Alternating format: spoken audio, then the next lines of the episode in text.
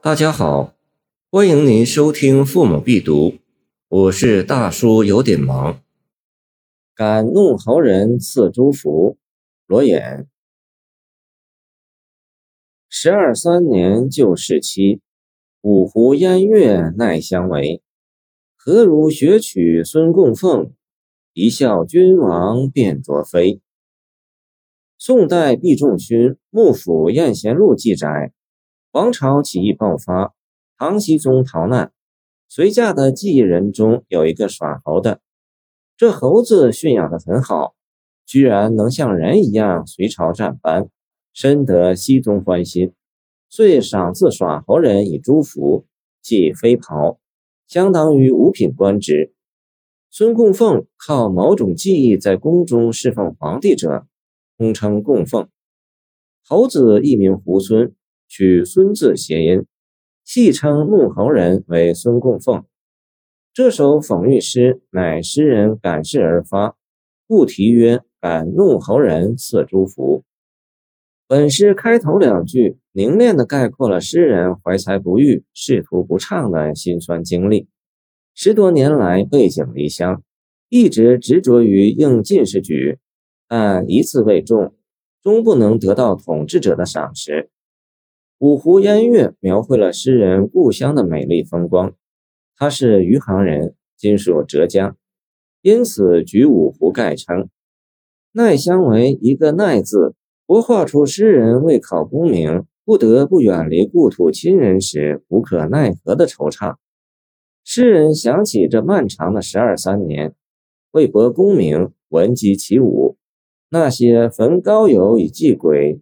恒物物以穷年的日子里，见唐代韩愈进学解，痛苦与艰辛似浓云漫卷，始终未能拨云见日。假使不敢考，或许可换作在家乡山山水水间的小日子，安逸而自得其乐。后二句巧妙设问，照应题面，对唐僖宗赏赐耍猴人高官之事发感慨。自嘲不如一个耍猴的技艺人，只要博得君王一笑，红袍加身便顺理成章了。诗人只设问，并不作答，将一个富有历史教训的答案留给读者揣摩。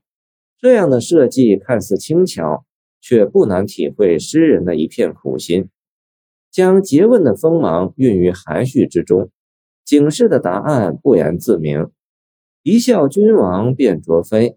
既痛刺唐僖宗的症结，也刺痛自己郁结多年的心事。亡国之祸临头，不急于求人才、谋国事，反倒是非不明、赏罚不公，仅凭皇帝一时好恶，便决定一个人的仕途人生。荒唐的行为让天下读书人心寒。在皇帝眼里，十年寒窗的苦心人，反倒不如一个耍猴的艺人了。忧愤与感慨亦在言外。诗人将自己的辛酸遭遇和耍猴人的荒诞得宠放在一起来写，用对比加强讽刺，这本是文人惯用的手法。自古以来，有许许多多的诗人用这种手法记录了他们的诗意落魄，或严肃，或放纵，或沉郁，或调侃。但这首诗自有其格外妙处。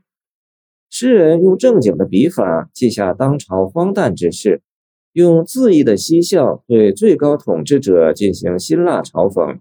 在看似轻松的笔调背后，实则有多少不为人知的辛酸？